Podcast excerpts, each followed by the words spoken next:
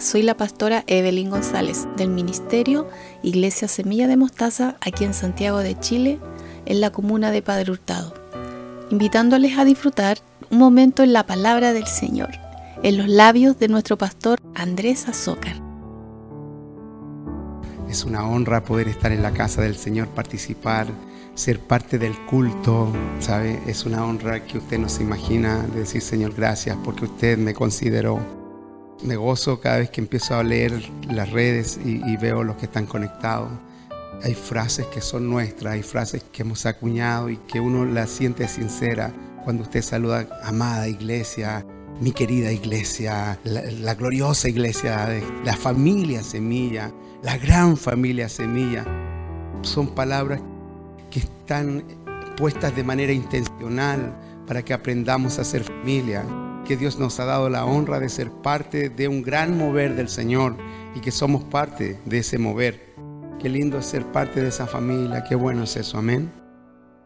En este último tiempo hemos experimentado un gran mover del Señor. No sé si usted se ha dado cuenta, pero hemos, mi hermano Sergio lo, anunciaba y, y, él decía, hemos visto casi levantar muertos, hemos visto milagros del Señor realmente maravillosos. Y la verdad es una bendición, ha sido una bendición el fluir que está teniendo la casa, la familia Semilla Mostaza, el ministerio Semilla Mostaza, porque han estado fluyendo desde acá y, nos sorprendemos de lo que el Señor está haciendo. Hemos estado experimentando un crecimiento, ha sido de crecimiento este último mover del Señor. Hemos visto realmente a varios que se han encendido y están prendidos y es emocionante ver cómo el Señor ha encendido. Veo a muchos ahí que están sumamente, mi hermana Nancy, mi hermana Esther, eh, y así no quiero, no quiero dejar a nadie, pero toda la iglesia muy encendida por querer participar, por querer ser parte de lo que el Señor está haciendo. Se ha encendido esa pasión por las cosas del Señor.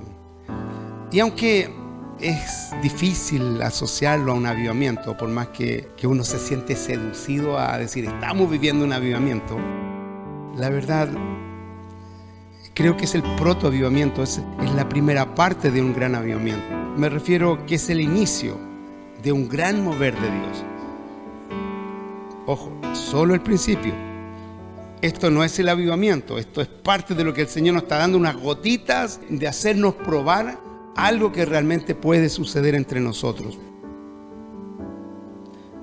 Quizás esa pequeña llama que se necesita para encender un gran avivamiento de grandes características y que se pueda gestar, ojo, desde nosotros, de entre nosotros, no para que nosotros nos gloriemos, sino en realidad para la gloria del Señor. Muchos critican la palabra avivamiento, pero a través de la Biblia y a través de la historia también del, del Evangelio, se han producido olas de ese mover de Dios. Creo que lo estudiamos al inicio del año pasado, cómo olas de, ese, de esos avivamientos fueron marcando épocas en, en la historia, de tal manera que han impactado a millones y millones de personas, no solamente a sus propias iglesias, sino también a sus comunidades, a sus ciudades, hasta sus países. Se han producido tremendos mover del Señor. Y también, como digo, países han sido tocados completamente por el mover que hubo en un tiempo y espacio de una ola de su espíritu.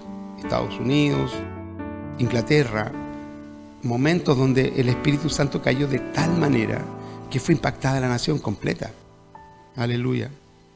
Para aquellos que amamos la escatología, se dice que hay un, la última y gran ola de avivamiento viene en este tiempo. Y yo quiero ser parte de eso. Y yo, yo sé que usted también, por eso insistentemente trato de meter esto en ustedes. Muchos cuando aparece una fuente y aparece una pequeña llama de ahí en algún lugar, ¿sabe? Corren para ir a esa fuente y tomar parte de lo que Dios está haciendo en ese lugar determinado para, para traerlo, para hacerse parte. De hecho, yo mismo en alguna época de mi vida partí a otros países intentando ir y buscar ese mover que estaba allí para traerlo, para traer parte de esa unción sobrenatural, de eso divino que estaba pasando ahí, porque sabe, uno está ahí y uno no puede negar por más incrédulo que sea lo que está pasando. Creo que le he contado alguna vez en un país de Centroamérica con mi esposa, estábamos en un tremendo, tremendo congregación. Nunca había estado en una congregación de 500 mil personas y estábamos ahí, parecíamos un, un, punto en medio de todo y se anunciaba la gente que intentaba entrar al lugar, se iban parando de las sillas de ruedas, todavía no entraban al lugar y ya estaban siendo, nadie había orado por ellos, se iban parando. Tremendo mover del Señor. Y la verdad, son solamente gotas de lo que puede pasar entre nosotros. Eso me emociona mucho y sabe, pagué pasajes aéreos, me gasté lo que no tenía. Es más, dejé de trabajar, dejé mi trabajo secular votado con tal de ir y traer parte de eso, no solamente para el lugar donde yo estaba, para mi propia vida. Pero sabe, lo más triste es que al poco andar, a las pocas semanas, de alguna forma, por alguna razón, se diluía. Por alguna razón se desvanecía eso que tan hermoso que traíamos. Algunos que yo hablaba con ellos porque yo estaba ya estudiando, me decían, no, eso es un espejismo, eso es una ilusión. Algunos lo satanizaban, eso en realidad es más que nada emoción. Pero los que habíamos palpado eso, sabíamos que eso era auténtico, no era una ilusión. Otros decían, no, mira, lo que es importante es buscar simplemente cumplir los mandamientos de Dios y listo. Esa es toda la verdad y nada más que la verdad. Y es cierto, hay que cumplir los mandamientos de Dios. Es una verdad y es una responsabilidad. Sin embargo, cuando uno ha gustado de la presencia del Señor, no quiere otra cosa más que eso. Por eso me emociona cuando canto ese cántico, por un momento en tu presencia, todo daría. Porque cuando uno está inmerso en esa presencia del Señor, algo sucede en nuestro interior. Es tan diferente, es tan importante. Entonces, ¿por qué ese mover que empieza a suceder? En ese mover de su presencia hay una sanidad, hay una sanidad interior. Uno puede estar con el cuerpo molido por completo, pero su espíritu no se quiere dormir, su espíritu quiere seguir involucrado ahí porque en ese mover hay dirección, en ese mover hay consuelo, en ese mover hay poder de Dios. Poder de Dios para hacer aquellas cosas que nunca pudimos hacer. Cuando está ese fuego del Señor se pueden hacer. Yo me preguntaba por qué, por qué pasaba eso como digo, invertía lo que no tenía para pagar un pasaje aéreo, para gastar parte de mi tiempo que trabajaba casi 24/7. El negocio funcionaba si yo estaba, pero era capaz de soltarlo con tal de ir a buscar eso que tanto anhelaba. Y yo esperaba que fuera permanente, yo esperaba que no se fuera tan rápido para, para que durara. Hasta me daba rabia, decía que me devuelvan mi dinero porque... Porque de alguna manera yo creía que era una publicidad engañosa. Tengo que confesarlo, yo soy un pentecostal de tomo y lomo, yo creo en la presencia del Señor, he visto la presencia del Señor a través de mis años, he visto desde niño el mover de Dios, he visto profecías del Señor que se han cumplido, han pasado 30 años y lo que me dijeron un día, una abuelita, que uno la veía sin mucho estudio, sin nada, pero tocada por el poder del Espíritu Santo, me profetizó, yo lo viví. Es más, y cuando se cumplió, el Señor me lo trajo a la memoria, porque eso es una profecía. Y el Señor me dice, te lo dije. Wow. Así que la verdad, yo de muy niño, yo he orado por un avivamiento, he clamado con verdadera pasión por un mover auténtico, un mover real, no un mover ficticio ni manipulado. A veces veo ciertas luces, como lo que estamos viviendo hoy. Pero la verdad creo que aún no logramos que esto se convierta en algo grande. Sé que Dios lo hará, no me cabe duda. Hemos visto prodigios, como decía mi hermano Sergio, milagros, sanidades. Hemos visto gente salir casi del mismo ataúd, hermanos queridos. Hemos visto restauraciones, conversiones.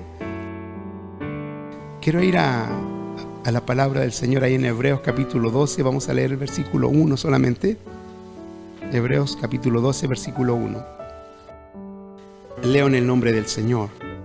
Dice, por tanto, también nosotros, teniendo en derredor nuestro tan grande nube de testigos, despojémonos de todo peso y del pecado que nos asedia y corramos con paciencia la carrera que tenemos por delante.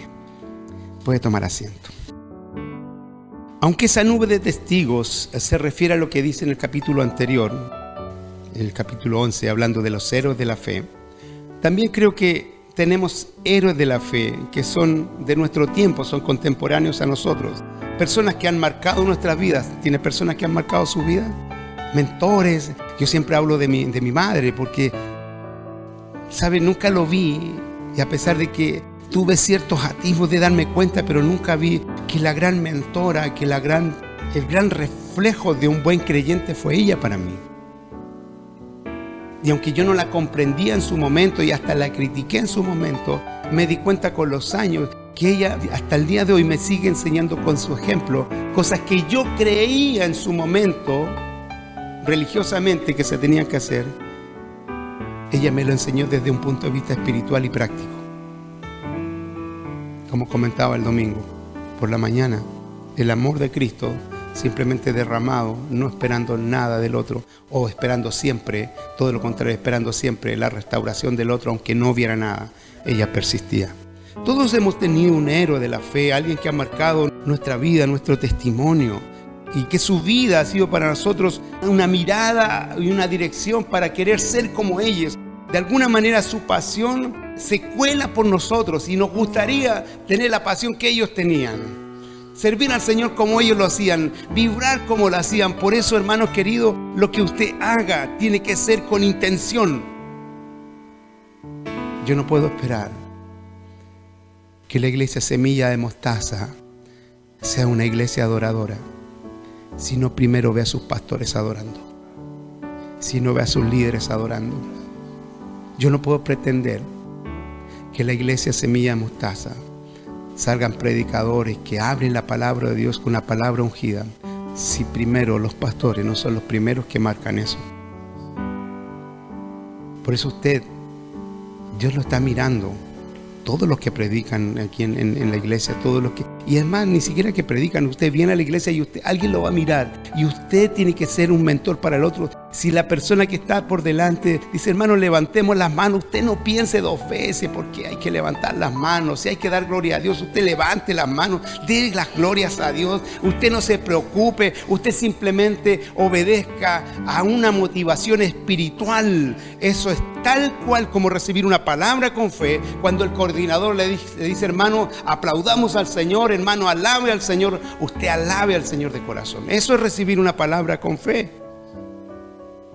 Entonces también tenemos esta nube de testigos que son héroes contemporáneos, que han marcado esa pasión, que nos gustaría en muchos casos llegar a experimentar la gloria que ellos han experimentado. Ser expuestos, como hemos dicho, a ese mover glorioso de Dios. Yo quiero eso, de verdad quiero eso. Pero este versículo nos da un ejemplo y también nos da dos mandatos. El primer ejemplo dice, por tanto, nosotros también teniendo en derredor nuestro tan grande nube de testigos. Estos son los ejemplos que Dios nos pone de esos hombres que vieron la gloria de Dios y que son testigos para nosotros y nos da dos mandatos. El primero, despojémonos, dice, de todo peso y del pecado que nos asedia. Eso hay que despojarse. Y segundo, dice, corramos con paciencia la carrera que tenemos por delante. La primera parte dice, por tanto, nosotros también teniendo en derredor nuestro tan grande nube de testigos. Quiero aclarar ahí algo, porque se cuela por ahí con una interpretación un poco antojadiza y poco bíblica de que en el aire hay un montón de espíritus que están dando vuelta y que son nuestros testigos. En realidad eso es antibíblico, eso no lo dice la palabra de Dios. Se refiere al capítulo anterior que está hablando de esos héroes de la fe. Por eso yo no puedo tomar un pasaje y sacarlo del contexto, porque está hablando de este contexto. Por eso dice Hebreos, después que habla de todos los héroes de la fe, de todo lo que están hablando, por eso dice, por tanto, se refiere a lo anterior, por tanto, todos esos anteriores, nosotros también teniendo en derredor nuestro esta tan grande nube de testigos que son los héroes de la fe, ¿ya? Se refiere a eso. ¿Sabe? Estos héroes de la fe son los que al leer esa bendita palabra del Señor nos animan. ¿Quién nos anima a ver la vida de David en esas grandes gestas, cierto? cómo uno no se siente a veces identificado cuando David peca y después es restaurado por el Señor. ¿Cuántos de nosotros no se sienten animados a ver cómo Noé fue elegido en medio de un mundo perdido, el único que halló gracia en el mundo? Uno se, se, ve emocionado de ver hombres y mujeres cuando el Señor elige a Débora, cuando no había ningún hombre. Y la única que tuvo sacar, sacar pecho ahí, sacar, sacar la personalidad, y la única que estuvo dispuesta fue una mujer. Bendito el Señor. Entonces esa nube de testigos nos motivan y nos dicen que con Dios sí se puede. Se refiere también a que usted y yo estamos involucrados en esto. Por eso dice, por tanto nosotros también estamos ahí, estamos involucrados.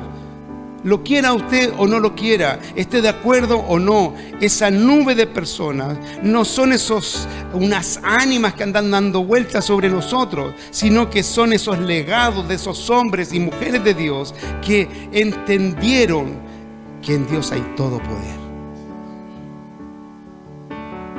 De hecho, ellos son los testigos que nos dicen, ¿saben? Si se puede porque uno lee los primeros partes del capítulo 11 y queda maravillado con lo que están haciendo, con lo que hicieron. Pero de ahí, la mitad para abajo, uno empieza a ver, hay algunos fueron muertos a espada, otros murieron en el desierto, otros fueron aserrados. Y la verdad, uno le empiezan a temblar las piernas. Sin embargo, eso, esa nube de testigos son las que ellos nos dicen que sí se puede. Y sabe, usted y yo somos testigos de otros. Y eso es tan importante que están dando aquellos que están dando sus primeros pasitos. Están dando sus primeros pasitos y usted frente a él es un teólogo. Algunos te los tratan de pastor. ¿Cierto? ¿Por qué? Porque claro, le está entregando una palabra de bendición y a lo mejor hasta están profetizando sobre usted. Amén. Eh, y cuando están desanimados, ¿qué le dice usted? Vamos, si se puede, ¿sí o no? Sea, sea, honesto, le dice sí o no, y empezamos a sacar esas palabras que están arraigadas en nuestro corazón y le decimos, en Cristo somos más que vencedores, vamos, ¿quién nos separará del amor de Cristo? Oh, y uno se vuelve un testigo eh, que está ahí para otro. Y eso es maravilloso hasta que uno es el del problema. Y parece que cuando uno está metido en el problema se le olvidaron esos versículos. ¿O me pasa a mí nomás? y nos dicen las mismas palabras que nosotros animamos a ese primero, hermano en Cristo, somos más que vencedores. Y parece que ese versículo en vez de animarnos nos daña porque, porque son las palabras que nosotros usamos para otros. Aleluya. Y nosotros usamos frases, es que ustedes no saben mi calvario. Me estoy confesando. creemos que nadie nos entiende. Algunos creen incluso que dicen, sí, yo sé que Dios me ama, pero yo creo que Dios se le olvidó donde me puso. Somos tan religiosos, religiosos que vamos a la Biblia para encontrar consuelo, porque fuimos mal enseñados. Para ver si la misma escritura nos puede comprender en nuestra mísera condición y rebajamos la palabra de Dios a una condición de miseria, a una condición de pobreza, a una condición de conmiseración con nosotros, cuando en realidad la palabra del Señor tiene la idea de elevarnos hacia ella. Es lo que la palabra de Dios establece. Por eso la Biblia dice, la palabra que sale de mi boca no volverá a mí vacía, como la lluvia que cae desde el cielo y hace germinar la tierra y luego sube, no subirá antes de hacer germinar eso. Es la palabra de Dios, esa que atrapa a usted con fe, que atrapo yo con fe, la que produce eso. No dice que la palabra de Dios va a venir y me va a decir, ya tranquilo, tranquilo, no importa, sigue sufriendo sino que la palabra de Dios tiene la autoridad para sacarnos de ese lugar. ¿Qué decía Jesús cuando veía a un paralítico? ¿Qué le decía? Tranquilo, quédate ahí. Dios te bendiga. Levántate. Lo primero, levántate y anda. Y ese es el gran problema con nosotros, porque creemos que la palabra de Dios se tiene que rebajar a mi condición cuando la palabra de Dios es esa, esa poderosa, esa poderosa palabra que me va a sacar de ese hoyo. Por eso dice, diga el, bendito sea el Señor, diga el débil, fuerte soy. Porque la realidad dice que es débil. La realidad dice que no tiene fuerza. Pero esa palabra que viene de la boca de Dios dice que soy fuerte. Por eso nosotros, aunque éramos pobres, porque Dios se hizo pobre para que nosotros fuésemos enriquecidos. Por eso el Evangelio es una contracultura. Por eso la bendición de Dios no tiene que ver con cuánto tengo en el bolsillo. Tiene que ver con que soy un hijo de Dios. Tiene que ver con eso. Entonces, ¿sabe? Esa palabra de Dios tiene que venir para sacarnos de ese hoyo y me, me establece y me pone en el lugar de hijo. En el lugar de hijo. Y muchas veces yo quiero ponerme en el lugar del mendigo. ¿Se acuerdan la parábola del hijo pródigo? La parábola del hijo pródigo es interesante porque el hijo no se arrepiente porque siente pena por el papá. El hijo se arrepiente por su necesidad porque está comiendo basura. Y dice, voy a volver a la casa de mi padre. No por darle un abrazo a mi papá, sino para que me haga un obrero, porque allá se come mejor que lo que estoy comiendo aquí. Entonces lo que está haciendo su arrepentimiento es motivado por su necesidad. Este hijo canalla ni siquiera quiere pedirle perdón al papá por algo de lo que su papá le puede dar. Es impresionante. Por más que cuando él llega, dice, Padre, pecado contra el cielo, contra ti, hazme uno de tus jornaleros, hazme un mendigo que sea de tu casa. El Padre nunca lo quiere hacer un trabajador. Él quiere hacerlo su hijo. Y aunque estaba muerto, lo quiere volver a ser su hijo. Y muchas veces nosotros actuamos como mendigos cuando el Dios quiere que seamos sus hijos. Bendito al Señor para siempre. Bendito al Señor. Aleluya. Por eso la gran revelación de un creyente no es solo que, que Dios se haya revelado como Dios sino que se haya revelado como Padre y que uno entienda que es su hijo, su hija. Amén. Por eso el escritor de Hebreo dice, despojémonos entonces de todo peso y del pecado que nos asedia. Ese despojarnos es dejar de lado. La palabra despojarse habla de eso, de dejar de lado, de desvestirse, de poner aparte, de desechar todo peso. Y esa palabra peso no habla de una carga solamente, habla literalmente que es un obstáculo que tengo que desechar todo obstáculo. Esa es la definición de esa palabra en griego. Es poner aparte todo impedimento, es poner aparte todo estorbo. Esas cosas que me alejan de Dios, esas son las cosas que consumen mi tiempo. Que también nos da la instrucción que debemos dejar también ese pecado que se refiere precisamente a las cosas que ofenden a Dios, a los que nos predicaban el día eh, domingo por la tarde, esos terafines, esos dioses que nosotros atesoramos. Tremenda palabra del Señor. Tremenda palabra del Señor. Y dice, y corramos con paciencia la carrera que tenemos por delante. El correr es moverse de manera rápida. Es, habla de un esfuerzo vigoroso más allá de lo normal. Es muy distinto caminar a correr. Pero la verdad, la palabra de Dios habla de un moverse de manera vigorosa. Debemos correr y además con paciencia, es decir, una carrera de largo aliento. Tiene que ser hecha efectiva. No podemos ir a un paso de tortuga. Vivimos los tiempos en que se necesita eficacia. Por eso cuando a usted se le pide algo, tiene que ser exacto en lo que se le pide, tiene que ser preciso en lo que se le pide porque es para el Señor primeramente. Y segundo, porque vivimos en tiempos donde se necesita prontitud.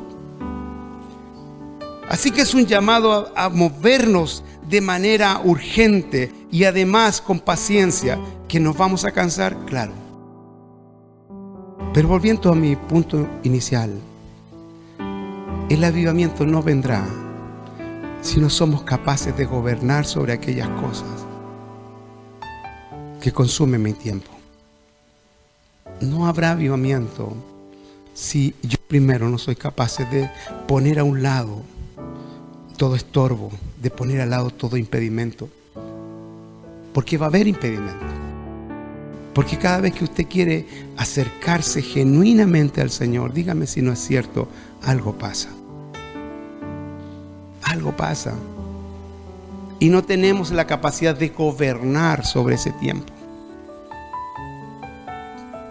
Y literalmente, el día jueves tenemos nuestro estudio bíblico. Creo que justamente juega Chile. ¿Dónde estoy para gobernar ese tiempo?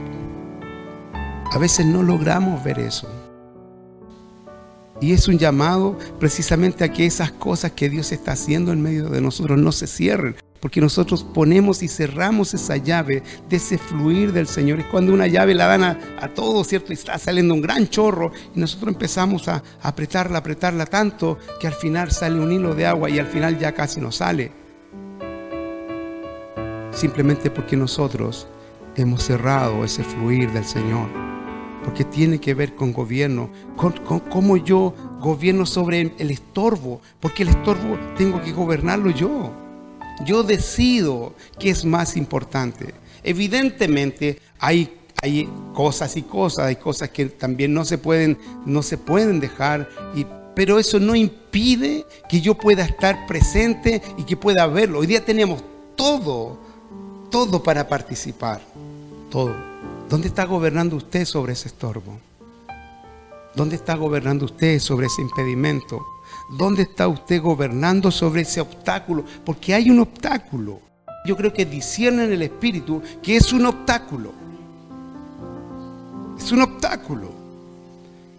Pero ese obstáculo no nos puede ganar para llegar a concretar ese avivamiento que tiene que encenderse en usted para que su vida sea gloriosa. No hay mejor vida que con la presencia de Dios. Sabe, todo cambia, todo, todo es diferente. Cuando estamos apasionados por Cristo es porque se ha encendido nuestro corazón y uno quiere estar, uno quiere participar, uno no se quiere perder absolutamente nada, porque uno es parte de eso.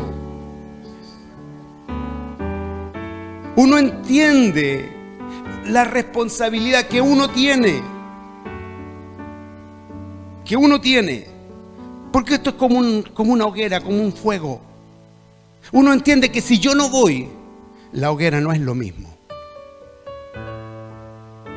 Y no porque yo sea, sea indispensable, sino porque Dios me hizo importante para estar ahí.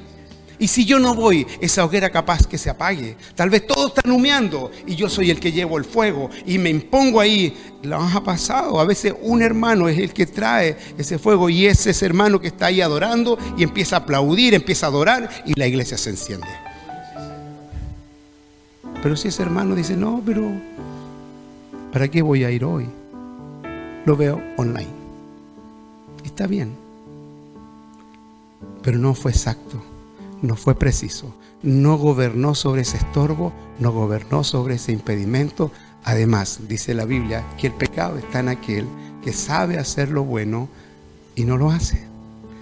Y si usted tuvo la posibilidad, y yo tuve la posibilidad de estar y no estoy, uno raya la línea es muy delgada. El despojarnos de eso es lo que nos hace ver realmente el mover de Dios mi hermano Sergio dijo, hemos visto casi levantar muertos. Yo quiero ver muertos levantados, hermano querido. Yo quiero ver muertos levantados. Yo quiero ver gente que se levante de las sillas de ruedas. Yo quiero ver gente convertida a los pies de Cristo, arrepentido, matrimonios transformados para Cristo. Yo quiero verlo. No podemos avanzar si no nos despojamos, si no gobernamos sobre esos estorbos. La iglesia se está moviendo. La iglesia está avanzando. Quedarse afuera, hermanos queridos, es realmente una tragedia. Es una tragedia. Es jugar con el arca. Es jugar, está lloviendo, me quedo afuera del arca y no entrar cuando es pertinente. Porque va a llegar un momento en que esa arca se va a cerrar. y usted debe estar dentro. Yo debo estar dentro. Amén. Así que vuelvo a leer el pasaje. Dice, por tanto, nosotros también, teniendo en derredor nuestro tan grande nube de testigos, despojémonos de todo peso y del pecado que nos asedia y corramos con paciencia la carrera que tenemos por delante. El versículo siguiente dice, poniendo los ojos en Jesús. Aleluya. Dice clarito, puesto los ojos en el pastor. ¿Dice eso? En Jesús, puesto los ojos en Jesús, el autor y el consumador de la fe. Bendito sea el Señor, el cual por el gozo puesto delante de él, dice, sufrió la cruz. Aleluya. Menospreciando lo propio, lo miró en menos. Y se sentó, dice, a la diestra del trono de Dios. Aleluya. La iglesia, hermanos queridos, es la familia de Dios. Usted es importante. Usted puede ser ese leño que enciende todo esto. Nunca se quede. Tome la responsabilidad que Dios le ha dado de hijo, no de mendigo. Que la palabra lo lleve al lugar que ella dice. No es que la Biblia dice ¿cierto? Lo que yo digo que soy. Yo no tengo autoridad como hijo de Dios para determinarme a mí mismo quién soy, porque Dios me hizo, Él me estableció, Él me guió, Él me dijo y Él me estableció en el llamado, en lo que Él me ha llamado a hacer. Lo que le dice a Jeremías, antes que naciera yo ya te había visto y te di por profeta a las naciones. Y va a depender de esa palabra que Dios me ha dado, que yo me posicione en esa verdad, de que atrape esa verdad para mí. No depende de lo que digan mis circunstancias. Mis circunstancias, yo tengo autoridad para decirle, mira circunstancias. Yo sé que lo que vivo es real, pero la Biblia dice, diga el débil, fuerte soy. Y yo creo esa palabra que Dios me dio. Yo atrapo esa palabra para mí. Póngase en pie, vamos a orar al Señor. Aleluya. Bendito Señor. Señor, usted nos está llamando a momentos tan, tan cruciales, Señor, en, en la vida de este ministerio. Aquellos, Señor, que necesitan entender el momento, la época en cual usted está obrando. Es un tiempo de gloria, Señor. Los cielos se han abierto. Podemos ver vidas que están siendo transformadas, personas que usted está llamando. Y a veces no podemos alcanzar a otros por falta de compromiso, porque no hemos puesto a un lado ni el estorbo ni el impedimento. No hemos puesto a un lado, Señor, aquello que nos aleja. Y usted nos está instruyendo para poder ver y disfrutar de ese glorioso mover suyo, Señor, de ser expuestos a su gloria. Y yo quiero ser expuesto a esa gloria maravillosa que es suya, Señor. Damos toda la gloria a usted por este tiempo de instrucción y ayúdenos a tomar y atrapar esta palabra. En el nombre de Jesús oramos. Amén. Amén. Gracias por haber invertido este precioso tiempo en oír palabras de vida eterna. Bendiciones. Les esperamos en nuestra próxima predicación.